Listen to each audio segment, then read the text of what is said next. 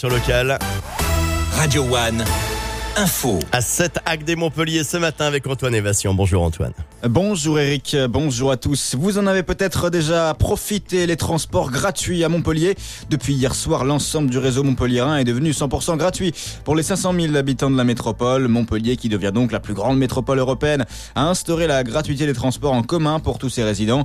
Avant le début de la mise en place de cette gratuité, les abonnés aux transports en commun étaient près de 90 000 selon l'AFP. Mi-décembre, à quelques jours du lancement de l'opération, ils étaient 260 000.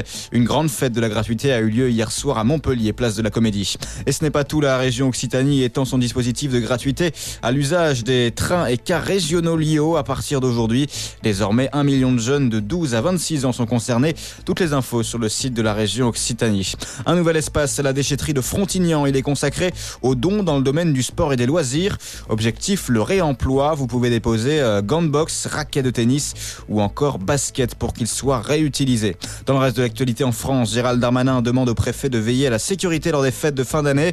Le ministre de l'Intérieur a ainsi préconisé de lutter contre la circulation des mortiers d'artifice, la prolifération également des articles pyrotechniques. Il encourage également l'usage des drones pour détecter les éventuels stockages sur les toits. Sylvie Retailleau reste au gouvernement. La ministre de l'Enseignement supérieur et de la Recherche avait présenté sa démission après l'adoption de la loi immigration cette semaine. Une démission qui a été refusée par le chef de l'État Emmanuel Macron. Selon les informations du journal Le Figaro, elle aurait finalement obtenu des garanties concernant notamment la caution exigée aux étudiants étrangers.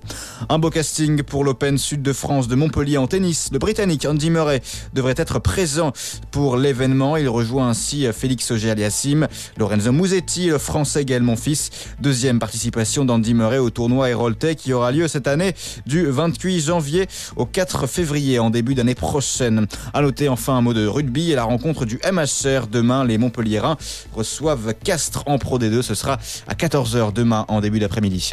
Bonne journée sur Radio One. Et ça sera d'ailleurs le dernier, tout dernier match hein, d'un club euh, de la région pour cette année 2023. Merci beaucoup Antoine.